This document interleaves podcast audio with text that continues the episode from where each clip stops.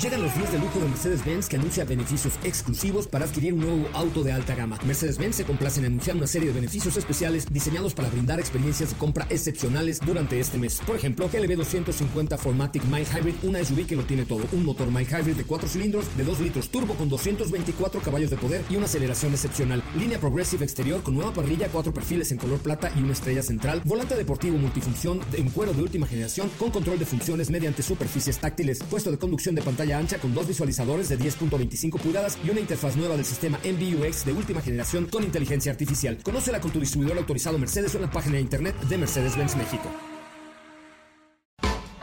MBS Radio y el Dr. Zagal han dispuesto una generosa y elegante mesa para celebrar este banquete. ¡Pasen! Y sean bienvenidos a degustar los manjares de este menú, especialmente seleccionado para los paladares más exigentes. Esperamos que esta experiencia cultural les deje buen sabor de boca, aquí en MBS 102.5.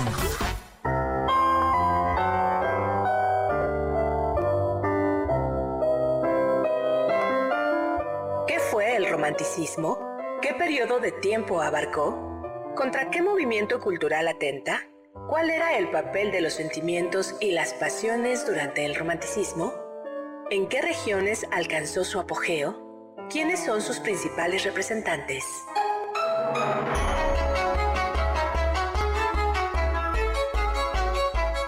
Hoy hablaremos de el genio creador, Goethe, Hegel, literatura romántica fantasía, superstición y magia, la conciencia del yo y más en los entremeses sobre el romanticismo.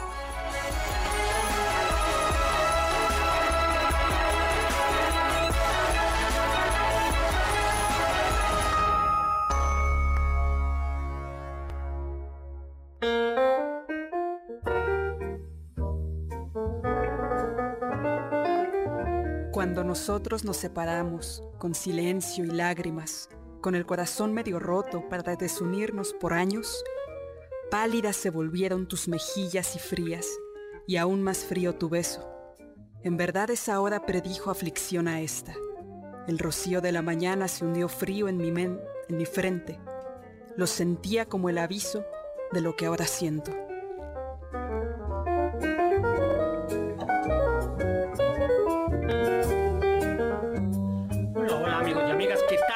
Están? Yo soy Héctor Zagal y estoy encantado de estar con ustedes como cada sábado y cada miércoles, cada sábado a las 5 de la tarde y cada miércoles a las 10 de la noche aquí desde MBS 102.5 de FM, transmitiendo desde México, Tenochtitlan, Colonia Anzures. Encantado de estar en este banquete del doctor Zagal, eh, que hoy vamos a dedicar, bueno, nos acompaña como siempre la elegante, distinguida, esa voz profunda de la radio, que es Carla Aguilar. Tenemos Gracias, doctor. el honor además de tener, hoy vamos a hablar de romanticismo alemán, de romanticismo, de tener un invitado especial, a un amigo... Especialmente romántico. Eh, yo diría que es un especialista en filosofía alemana, en idealismo alemán y por tanto también Eso en suena menos romántico, doctor. Ya veremos. que es colega y amigo Eduardo Charpenel. Él dice que, en real, que es especialista en filosofía alemana solo, pero la verdad es que también es especialista en filosofía griega y en literatura inglesa y en casi todo. No, oye Eduardo, muchísimas gracias. Además estudiaste en la prepa de la UP y en la UP, ¿no? Estudiaste en la UNAM letras inglesas, ¿verdad? Es correcto, es correcto. Eh, muchas gracias por la invitación, muy honrado de estar aquí. Y bueno, pues siguiendo una fiel tradición de un discípulo a ver al maestro y platicar y conversar, conversar con él. Y estudiaste filosofía.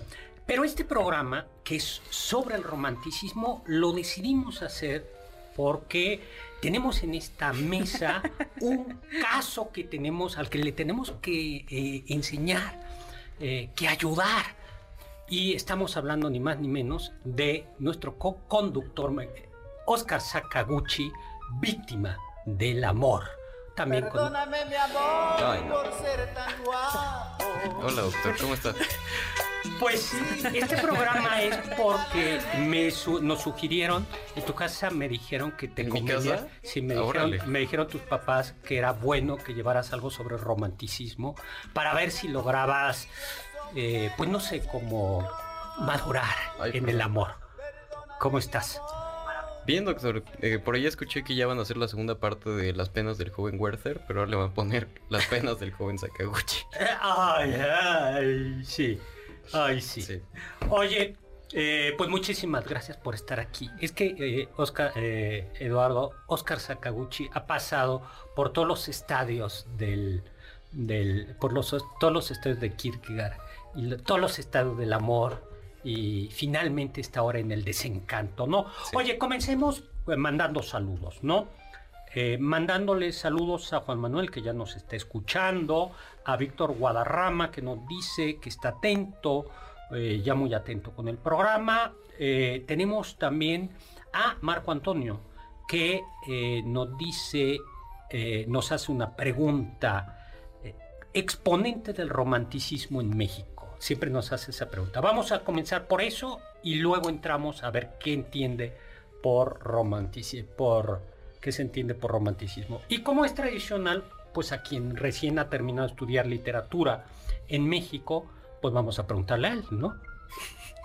¿A mí? Este, sí, yo, pues, no, yo no estudié letras. no, pero estudiaste esa materia eh, hace poquito. Eh, exponente del romanticismo en México. Uy, es... A ver, creo Eh. que México todavía ni se independizaba. No, Andaba ahí, Oscar, por ahí. Oscar, A ver, de lo que le- yo sé es que ¿quién el romanticismo... profesor Guido te dio clases.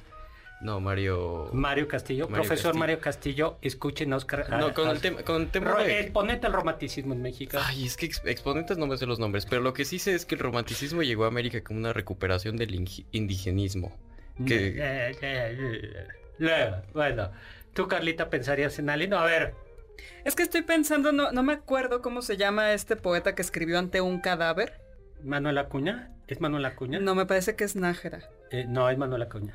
Pues bien, aquí está. Manuel Acuña. Yo pensaba en ese poema, en Ante un cadáver, que Que podría estar Es un quizás... tardo romántico, ¿no? Pues Sí, bien, yo pienso que el tema podría pues ser romántico. Yo necesito decirte que te quiero, decirte que te adoro con todo el corazón, que es mucho lo que sufro, que es mucho lo que lloro, que ya no soporto tanto, eh, que es- mis noches son largas e ingratas, ta, ta. Eso es de Manuel Acuña. Que eh, eso te lo se podría convertir. Pues bien, yo necesito. es el Pues creo, creo que al, al menos algunos temas de los que toca, por Pues ejemplo, sí. Ante un cadáver es Sí. muy romántico, aunque Y quizás este- su modo es... Y este nocturno. Claro, aunque ya se acerca claramente al Ya modernismo, está, ¿no? exactamente. Eh, Paino. Yo creo que Paino está en Paino. Oye, y ahora vamos a ver. Expone, algún exponente del romanticismo nos pregunta Marco Antonio. Lalo. En general, digamos No, de así- cualquier latitud, Sí, ah, no, en, en México, algún romántico. En la literatura mexicana. Yo creo que Paino, ¿no? Paino sí. Pero El, el- el punto, eh, yo creo, es que en México, pues llega, como todo movimiento europeo, con cierto retraso. O sea, primero vemos los desarrollos, incluso en Alemania se remontan hasta finales de, del 18, por lo cual eh, las manifestaciones que tenemos en México Son justo tardías. son ya hacia mediados del propio 19. Sí, son muy, muy, muy tardías, ¿no? Y comencemos entonces entrando en tema. ¿A ¿Qué te suena a ti romanticismo, Eduardo, eh, Oscar Sakaguchi? Ay, o sea, es que sí sé más o menos por qué tiene el nombre, pero creo que ¿Cómo todos qué te cuando, suena? o sea, todos cuando lo escuchamos por primera vez decimos, ay, es algo eh, que tiene que ver con el romance, pero romance entendido más en un tema eh, amoroso, Eh, como que habla del amor, de, la relación romántica, de la pareja romántica, pero hoy en día se, o sea, sí se connota más hacia un tema del amor. Me parece que en realidad la parte de romance viene por lo que se conoce como romancear, que es eh, escribir, digamos, una lengua cotidiana, no escribir en latín ni en griego, sino escribir en las lenguas en las lenguas romances, que es español, francés, eh, lenguas que, en- bueno, antes no se utilizaban, digamos, por las personas que escribían, porque la lengua oficial de, sobre todo de las universidades, era el latín. Entonces las personas que querían leer necesitaban de alguien que les tradujera de latín al español o de latín al francés. Pero después viene este movimiento y, lo que hacen los autores es decir, prefiero escribir en español o prefiero escribir en, francés porque así voy a llegar a más gente. Y lo que me importa es conectar con la persona común porque voy a, conectar por medio de sus sentimientos. ¿Hiciste la tarea, Oscar? Más o menos. Lo, dices con un tono triste.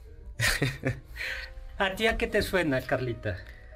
A mí me suena, siempre que escucho romanticismo, pienso en el cuadro del caminante en el mar de nubes y en esta exaltación del yo ante la naturaleza y este recibir todas las impresiones del mundo y cantarlas a ellas. También pensar en la naturaleza como algo sagrado, como una manifestación de lo divino.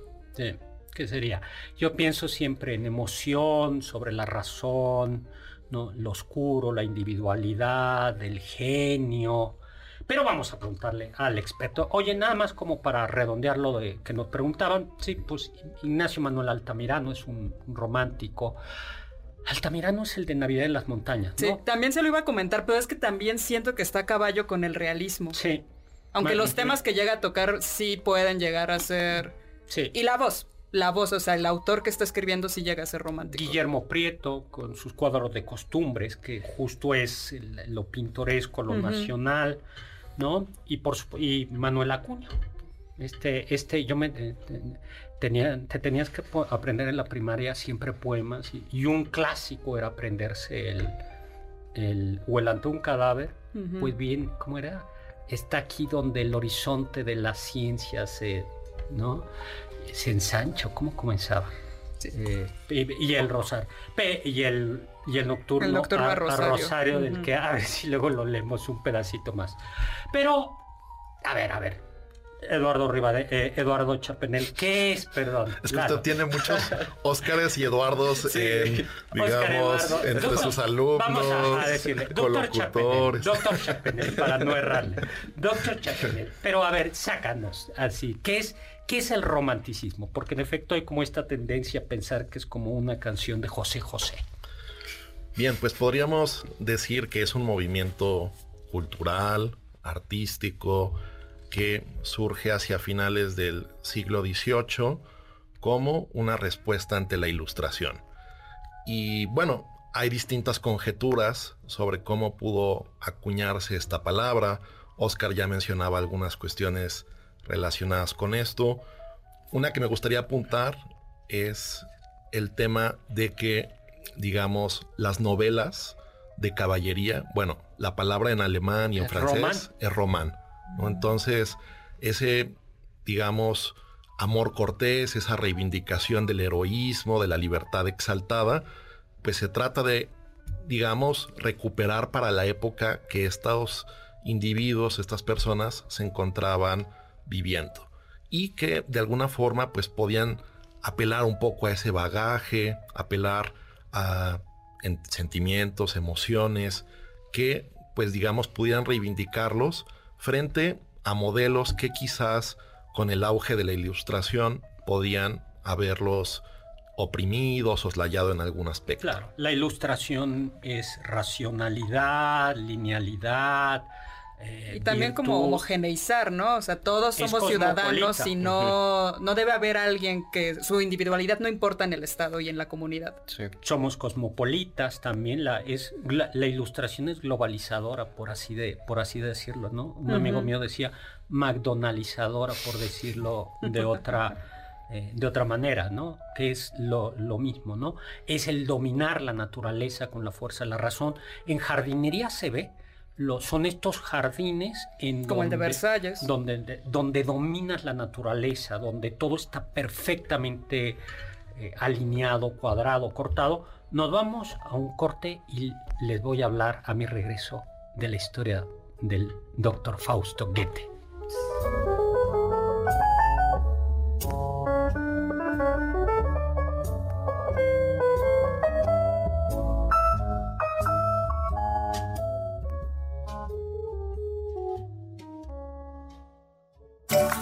del diccionario del doctor Zagal.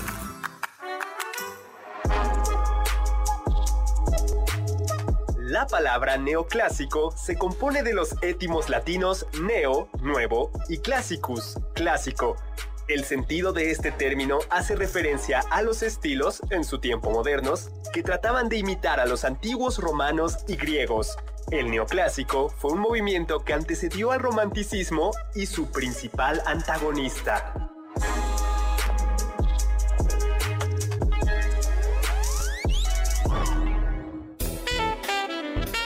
Te pierdas ninguno de nuestros menús y sigue el banquete del Dr. Zagal a través de las redes del 102.5. En Twitter, arroba mbs 102-5.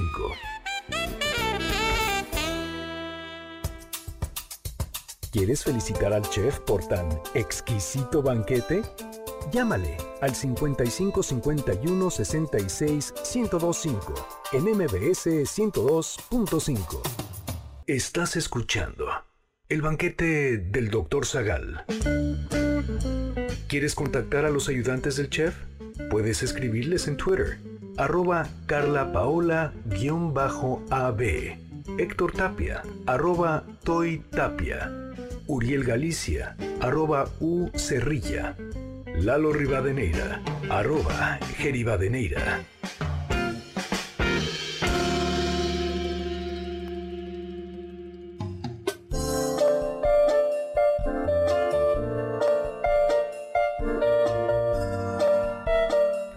Hola, hola, estamos de regreso. Soy Héctor Zagal, aquí en MBC 102.5 en el banquete del doctor Zagal, de Carla Aguilar y por supuesto del soldado del amor, Oscar Sakaguchi, y en esta ocasión con un invitado especial que es Eduardo Charpenel, Oscar Eduardo Charpenel El Orduch, para que veas que sí me acuerdo todos los Muchas gracias, muchas gracias. eh, eh, profesor de la Panamericana, colega y experto en idealismo y en romanticismo alemán.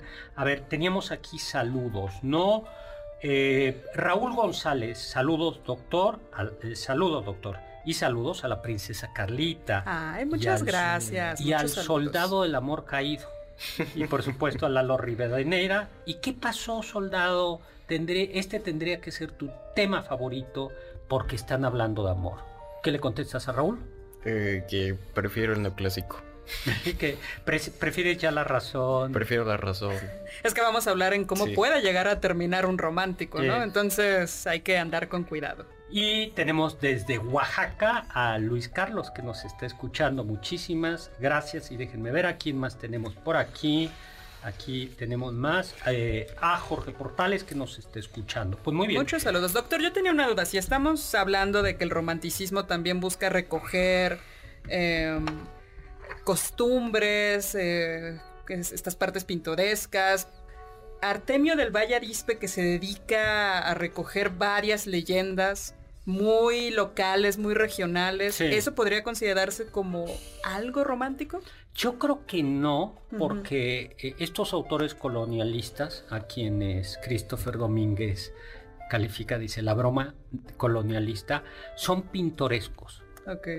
Y el romanticismo eh, eh, reivindica lo nacional, lo propio, lo distinto, lo regional, eh, pero, por ejemplo, eh, incluso en música, ¿no? Las, eh, las rapsodas húngaras, se retoman temas musicales pro, o temas de canciones populares y se elevan a la, a la música, entre comillas, culta, a la música clásica.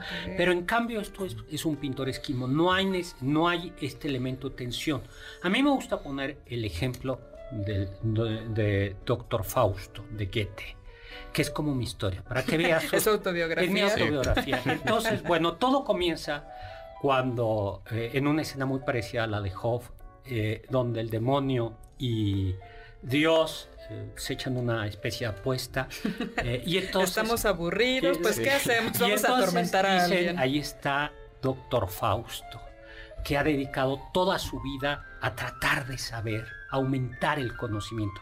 Pero entonces lo que ha pasado con el Doctor Faust, con el, eh, el Doctor Fausto, es que en efecto advierte que ya es viejo, grande, mayor, anciano, decrépito, así como yo, que ha dedicado toda su vida a estudiar y a estudiar, y llega y advierte al final de su vida que ni sabe, pero que no solo no sabe, sino que además es pobre y miserable y no conoce el amor. ¿no? Y entonces en ese momento se aparece Mefistófeles y le dice, y bueno, es un poco más complicado la escena, ¿no? Porque se, atraviesa, aparece a través de su perro, ¿no? Eh, le dice, Fausto, yo te puedo, a cambio de tu alma, ofrecer todo, el conocimiento, la riqueza, el, poder y el amor. Escucha eso, Sakaguchi, y el amor. Y en efecto, a pesar de que se porta bastante mal, Fausto, al final de su vida, cuando ya los demonios se lo están llevando al infierno, el amor lo salva. El ah, amor y el amor a una mujer lo salva. ¿No? Más o menos.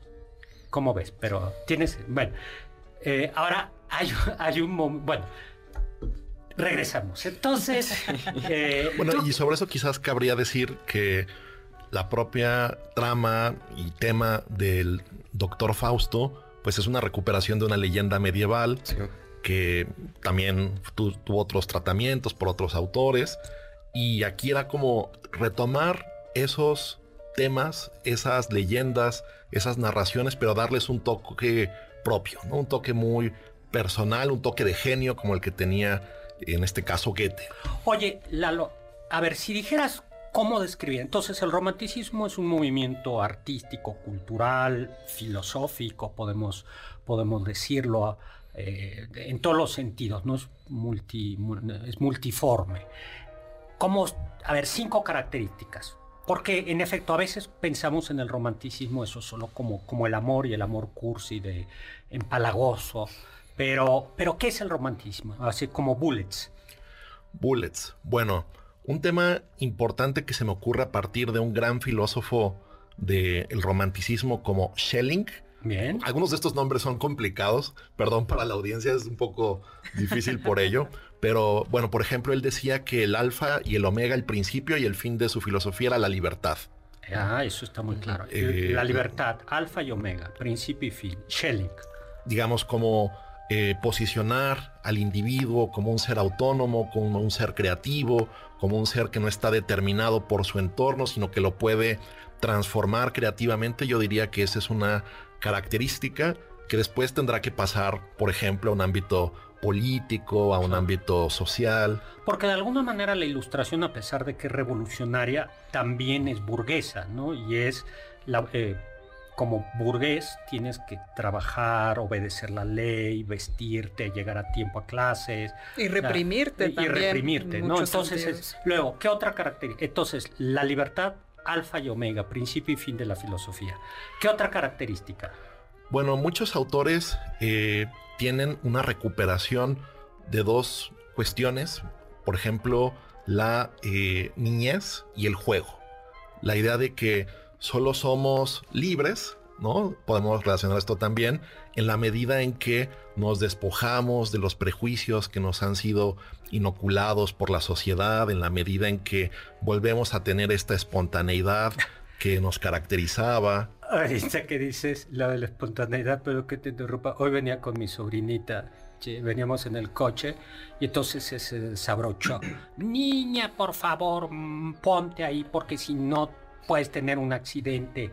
Eh, ¿Y qué pasa? Pues te puedes eh, estrellar y te mueres. Pues compra mi vida otra vez. sí, pues sí, claro, ¿cuál es el problema? ¿Cuál es el problema? Pues compra mi vida y me. ah, esa es la espontaneidad, digamos. Sí, y un grado de, de, ser temerario. Pues, claro. O sea, digamos que romper convenciones, romper barreras, no dejarse amedrentar o intimidar. Escucha, Sakaguchi. Eh, podría ir por, por ahí, ¿no? Un poco. Recupera ese, ese eh, espíritu romántico. Esa, esa idea. No, justo Eduardo, yo te quería preguntar. Doctor eh, Charpenel. Perdón, ah, doctor. Ah, bueno. Eh, podemos romper justo los esquemas en esa medida. Sí, seamos románticos. A Nietzsche lo podríamos considerar como un filósofo romántico porque parte de las ideas de Nietzsche es que el superhombre, digamos que esta versión de, del hombre que, que debería ser como que la ideal, eh, pues Nietzsche lo compara con un niño, de que crea y destruye valores, eh, ya no es como el camello, que es alguien que está cargando todo el tiempo valores impuestos, eh, y prácticamente el, adulto debería ser como un niño, pero pierde esta, este espíritu y se termina convirtiendo más eh, como en alguien sometido a las convenciones, que, que no es original. Entonces sí podríamos considerarlo como romántico.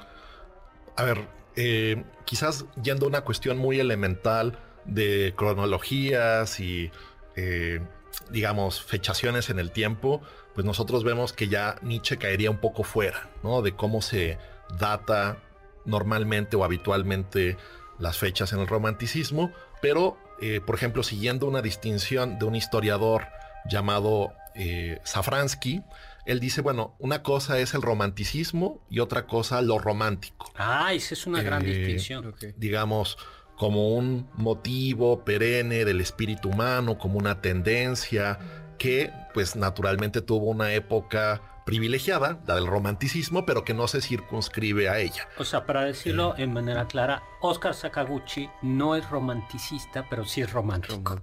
Wow. ¿Sí? Podríamos decirlo, podríamos decirlo así. Sí. Sí. Entonces Nietzsche yo creo que tiene elementos románticos en su pensamiento. Eh, él odiaría, yo creo que cualquier tipo de categorización en términos de escuela o de tradición, pero induda- indudablemente abreva de muchos de esos autores que le antecedieron. Siguiente característica. Así como, a ver cuál se te ocurre. Pues a mí se me ocurre también, eh, pensando en otra figura emblemática, la ironía. Ah, ya ver, este. O sea, la ironía es el disimulo, el decir una cosa por otra. ¿O cómo definiremos la ironía? Sí, digamos, eh, una conciencia exaltada para notar contradicciones, aporías, eh, divergencias, eh, digamos, quien tiene una cierta agudeza para penetrar las cosas y ver que éstas no se sostienen y quizás justo a partir de una broma o de un comentario más o menos mordaz, pues puede desmantelar una posición que quizás eh, conceptualmente parece muy asentada, pero que desde otro punto de vista uno la puede poner en entredicho. Oye, Eduardo, fíjate que yo no había pensado, no, no tenía visualizada esta característica. O sea, el, el romanticismo, tú dirías o que es que tiene un, co- un elemento de ironía, ¿no? Regresamos a después de un corte. Nada más dinos, ¿quién dice esto? Un autor de apellido Schlegel, Schlegel. Federico Schlegel. Federico Schlegel. Bueno, pues vamos a un corte y regresamos.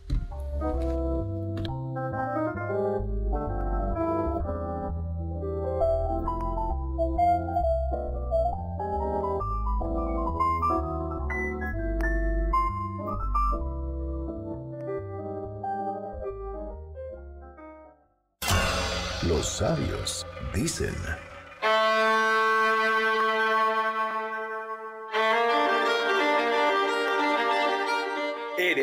Al fin y al cabo, lo que eres. Aunque te pongas una peluca con miles de rizos, aunque te pongas tacones de un codo de altura, seguirás siendo lo que eres. Wolfgang Goethe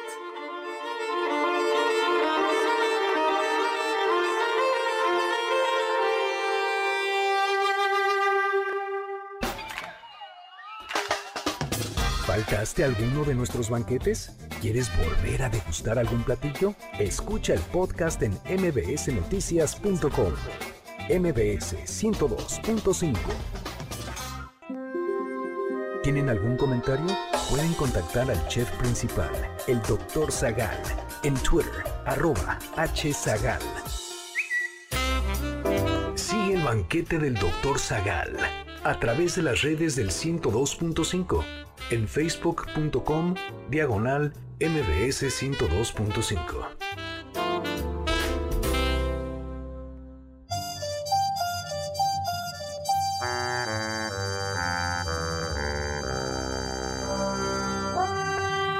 Hola, hola, estamos de regreso. Soy Héctor Zagal. Estamos aquí en este banquete en MBC 102.5, transmitiendo junto con Carla Aguilar, Oscar Sakaguchi, el soldado caído del amor, eh, y nuestro querido amigo y colega Eduardo Chapenel. Oye, estábamos hablando de romanticismo. Vamos a ver, ya pusimos por ahí en, en mis redes, en H. Zagal, eh, en Twitter. Ahora no, sé, no es Twitter, no es ex. ¿no? Es X. En X. En X. Eh, bueno, ahí en X pues pusimos un cuadro de justo un cuadro, de Caspar, donde aparece un personaje, un individuo frente a la naturaleza sublime o aterradora también, misteriosa.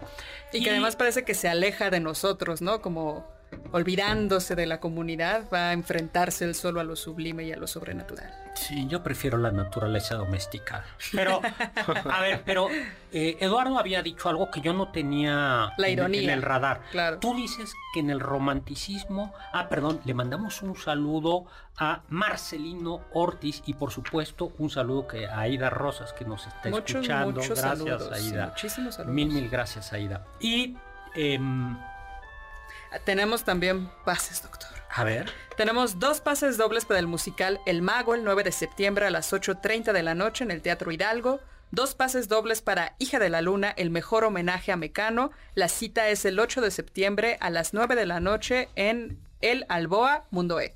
Dos pases dobles para la experiencia musical audiovisual de Fragmentary para el miércoles 7 de septiembre en el Salón Supremo. Y tres pases dobles para que vivan la experiencia de Cinépolis. ¿Y a quién se los vamos a regalar, doctor? pues a quien nos hable y nos diga Aquí estoy escuchándolos. esa, que, que- Muy bien. sí. Que Ya. recuerden cómo se llama nuestro invitado. No, no es cierto.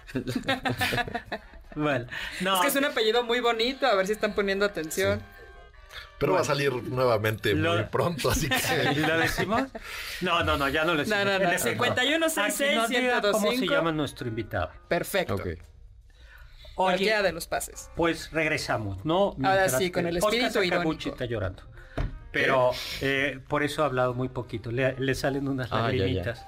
Pero recuerda lo que decía Fausto. Al final, bueno, no, lo que eh, al final puede aparecer Mefistófeles.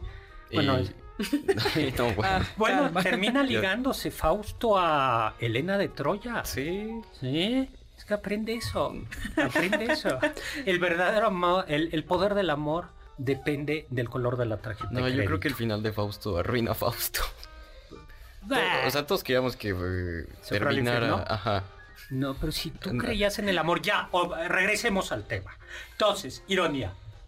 Eduardo, Sí, Depende. la ironía... ¿por qué el romántico es irónico o qué relación hay entre ironía y romanticismo?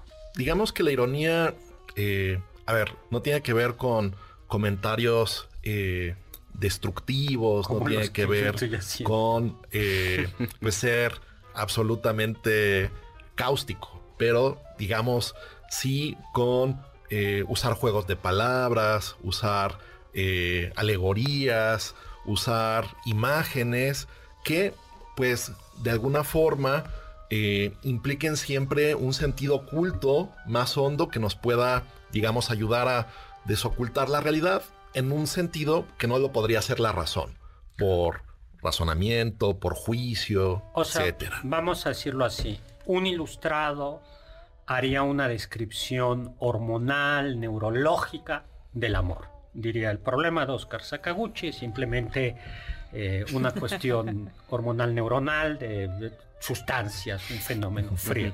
Pero eso no revela la angustia del amor, ¿no?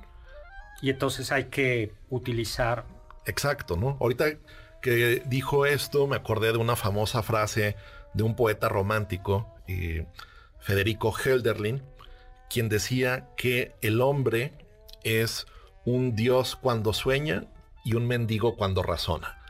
Entonces podríamos A ver, la, decir, esa está Claro. preciosa. el hombre es un dios cuando sueña y un mendigo cuando razona. Eh, pues ahora sí que si queremos eh, estar, digamos, pidiendo limosna, entonces tendremos que comportarnos como ilustrados. Ah, esa es una si gran queremos frase. ser dioses, tendremos que soñar y soñar muy alto. Esa es una Claro. frase tuiteable. Bueno, siguiente característica. O eh, eso como idea. que te- Bueno, una cuestión también importante es, digamos, poner en entredicho la noción ilustrada de progreso. Es decir, la humanidad no va siempre de forma ascendente hacia lo mejor, hacia aquello que es más elevado, sino que cada cultura se puede evaluar en sus propios términos. Cada cultura es prácticamente una especie de organismo vivo que tiene una vida como la de un ser humano, donde nace, crece, se desarrolla y bueno, pues las civilizaciones eventualmente perecen. Claro, los ilustrados pensaban mm, la idea de civilizar, que supone ser ilustrado europeo, y un pueblo es civilizado si hablaba francés, si, había máquina del vapor, si había trenes. si, se vestía de cierta, manera, hasta si tomaba cierta bebida. Bebida, ¿no? Y en cambio, los otros pueblos no eran civilizados y tenían que ser civilizados y progresar de esa manera, ¿no? Y esto va de la mano con el tema de la naturaleza, ¿no? De alguna manera la ilustración justo domina la naturaleza y la otredad, si no es dominada a través de este homologar con ciertas leyes, con ciertas costumbres, entonces el otro se muestra quizás hostil, ¿no? Como algo totalmente que te puede devorar en cualquier momento, ¿no? Sí, sí, totalmente, totalmente de acuerdo. Eh, en este sentido, pues justo eh, lo que se exaltaba era tratar de entender las categorías propias de cada cultura. Esto era algo que promovía uno de los teóricos intelectuales del romanticismo como Herder. Herder decía esto, ¿no? En su eh, escrito Otra filosofía de la historia, él sugiere esta idea según la cual tenemos que entender una civilización, una cultura, entendiendo sus tradiciones, sus rituales, sus prácticas, su lenguaje, y no tratando de imponerles un modelo externo que al final del día no terminara por hacerles justicia. Y esto, un poco como haciendo el juego, eh, lo que decía Oscar Sakaguchi al inicio, de eh, cierta literatura indigenista en México, si bien cronológicamente no pertenece al romanticismo, hay temas románticos en ese sentido, ¿no? Con, al, recuperar las, las tradiciones. Oye, esta idea del progreso a mí me parece, creo, que está muy clara, o del cuestionamiento del progreso en, en, Frankenstein. en Frankenstein, ¿no? En donde justo eh, el, el doctor Frankenstein, queriendo dominar, queriendo generar la vida, termina... Crea un monstruo. Sí, aunque el monstruo yo creo que es él. Es el claro. Eh, es el, pero justo que la, la ciencia se vuelve, se vuelve en contra y el aparente progreso no necesariamente es progreso, ¿no? ¿Te suena eso? Sí, sí, totalmente. Y quizás eso también lo podemos ligar. Esta quizás no la voy a decir tan exactamente, ¿no? Pero hay una frase famosa de Goya, de los sueños de la razón. Producen monstruos. Engendran monstruos. Eh, en ese sentido, pues las elucubraciones del doctor Frankenstein, que por cierto siempre se piensa que Frankenstein es el monstruo. Sí, no, él no tiene nombre en realidad. Pero él no tiene nombre, no es la, bestia o la, el demonio, eh, eh, el monstruo. Eh, pero bueno, ese es un engendro de la razón que, pues digamos, es lo que ocurre cuando el hombre juega impropiamente a ser Dios, ¿no? No respetar el curso adecuado de la naturaleza. Otro elemento romántico, ¿no? ¿Qué otro elemento, qué otra idea romántica hay? Del román, sí. Pues la propia naturaleza. Esta que decía Carla, ¿no? La naturaleza como una fuente que no podemos nunca apresar totalmente, nunca hemos de tratar de dominarla completamente. Eh, y en términos, digamos, eh, sociales, de convivencia, políticos, éticos, eh, pues la naturaleza, como una madre sabia, ha depositado ciertas inclinaciones en nosotros. Eso está muy claro en el poeta eh, romántico Schiller.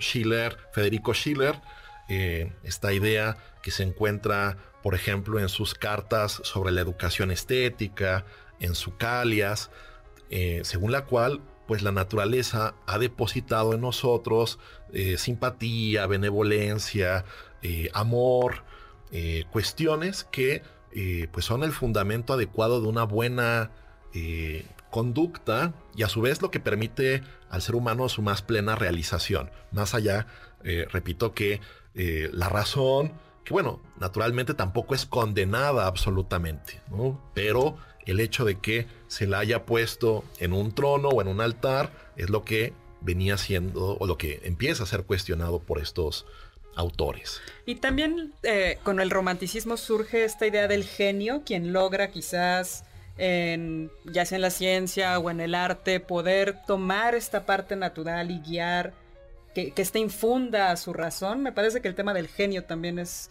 un tema del romanticismo. Sí, sí, totalmente. Eh, es decir, eh, uno quizás podía pensar a partir de ciertos eh, clásicos o neoclásicos, de que en la medida en que uno aprendiera ciertas reglas para producir arte, bueno, pues todo el mundo podía ser, artista, ser un artista brillante, cuando en realidad sí hay individuos mejores dispuestos, ¿no? O sea, se puede producir un, digamos, un Newton, bueno, también sería un poco cuestionable, ¿no? Pero a veces ponía un poco este ejemplo de que un genio de la física sí se podría crear, pero no un genio del arte, ¿no? No un Leonardo da Vinci, ah, no un Miguel Ángel, no un, eh, Beethoven, pensando en esta propia época. Pues nos vamos a un corte con esta idea, ¿no? La ilustración es académica, estructurada, reglas, ¿no? Y en cambio el genio, de alguna manera, es excepcional. El, el genio es excepcional y puede crear gracias a que romper las reglas. Regresamos de un corte.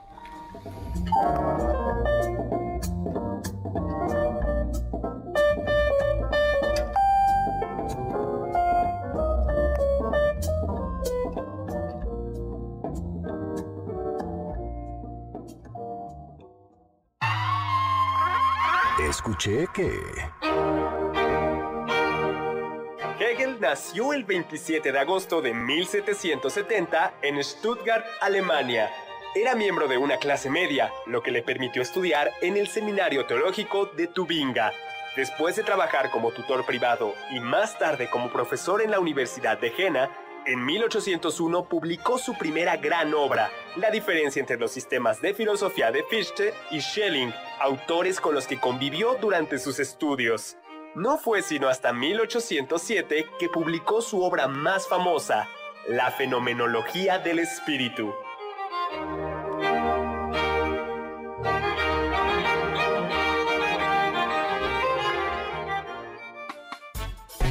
Contacto con nosotros en nuestra página de Facebook, Doctor Zagal. Ya volvemos a este banquete después de un ligero entremés comercial. ¿Listos para el siguiente platillo? Quédate con nosotros. Aún hay mucho por picar y la promesa sabrosa, el postre.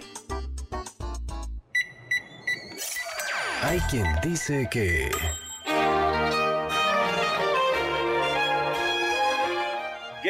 quien es considerado como el padre del romanticismo, no solo aportó grandes obras literarias a este movimiento, también sentía una gran predilección por distintas ciencias. Esto lo llevó a realizar descubrimientos en otros ámbitos, como, por ejemplo, con sus aportes a los estudios del hueso intermaxilar, mismos que comenzaron a asentar la teoría de la evolución.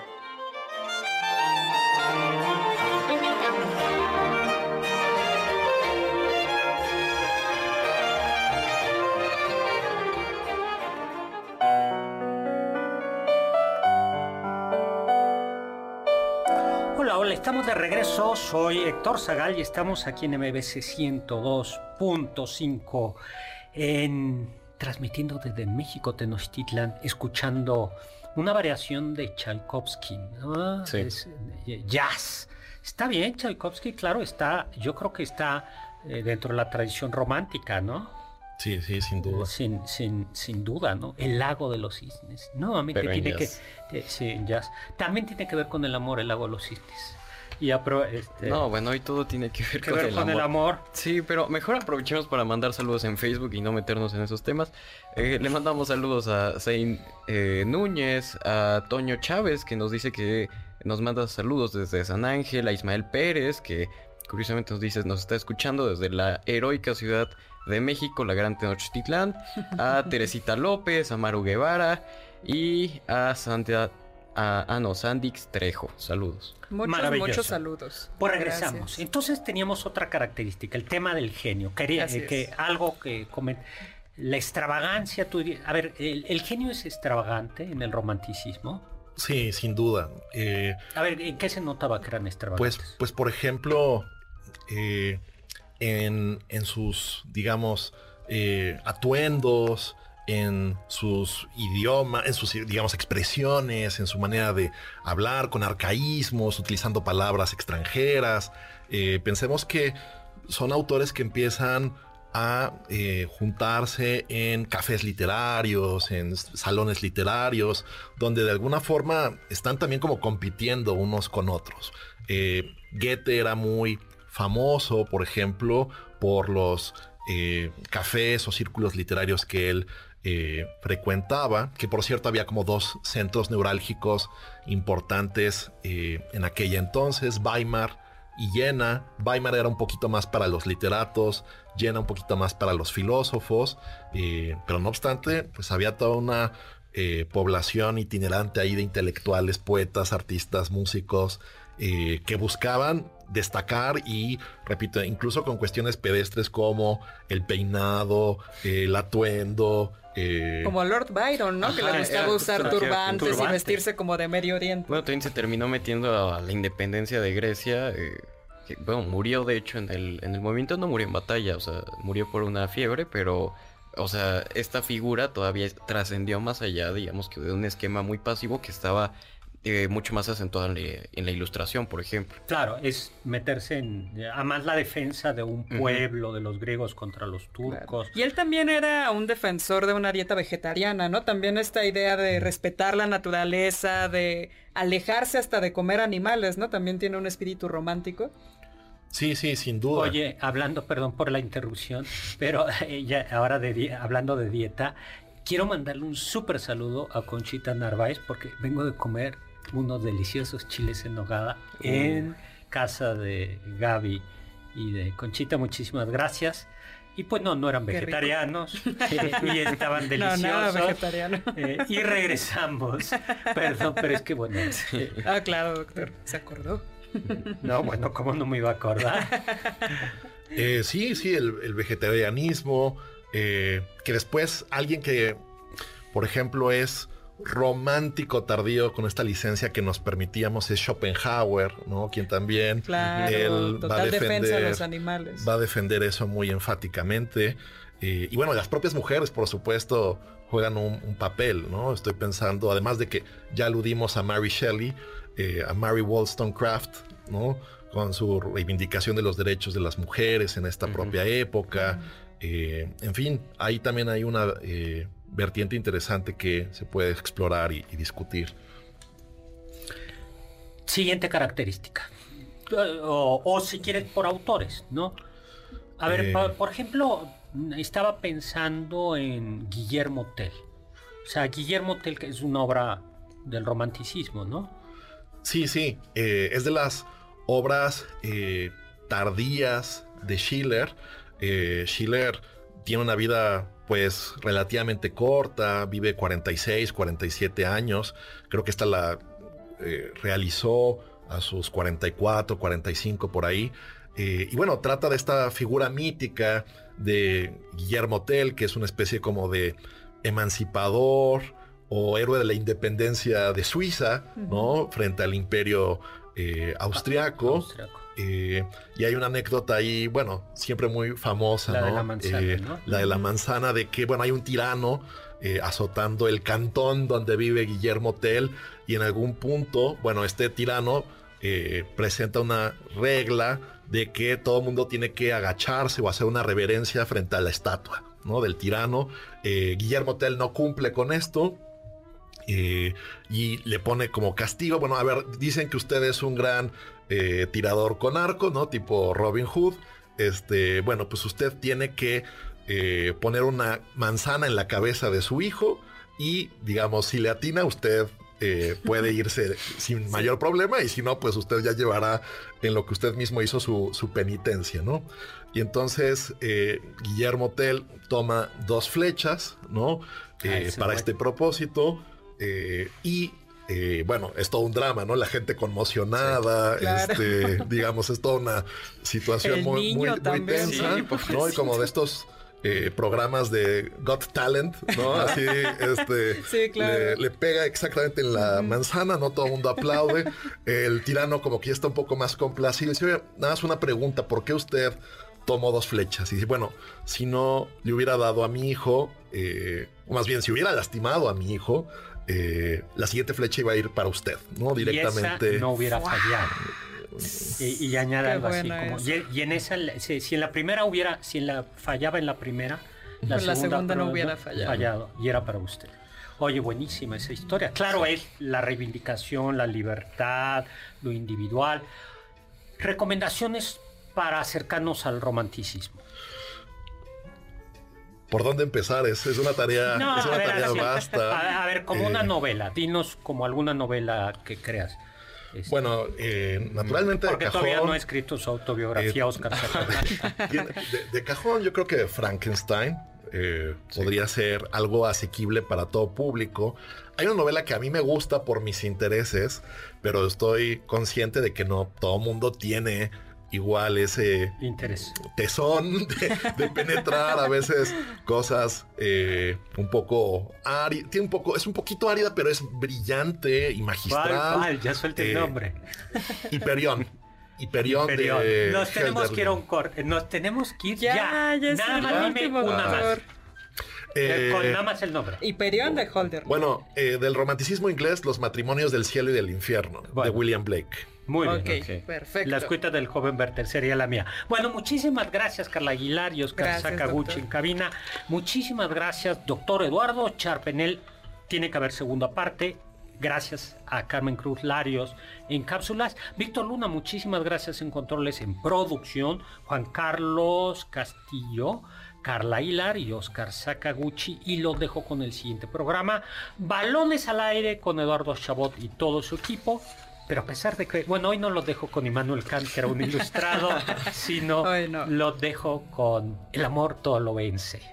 De Virgilio.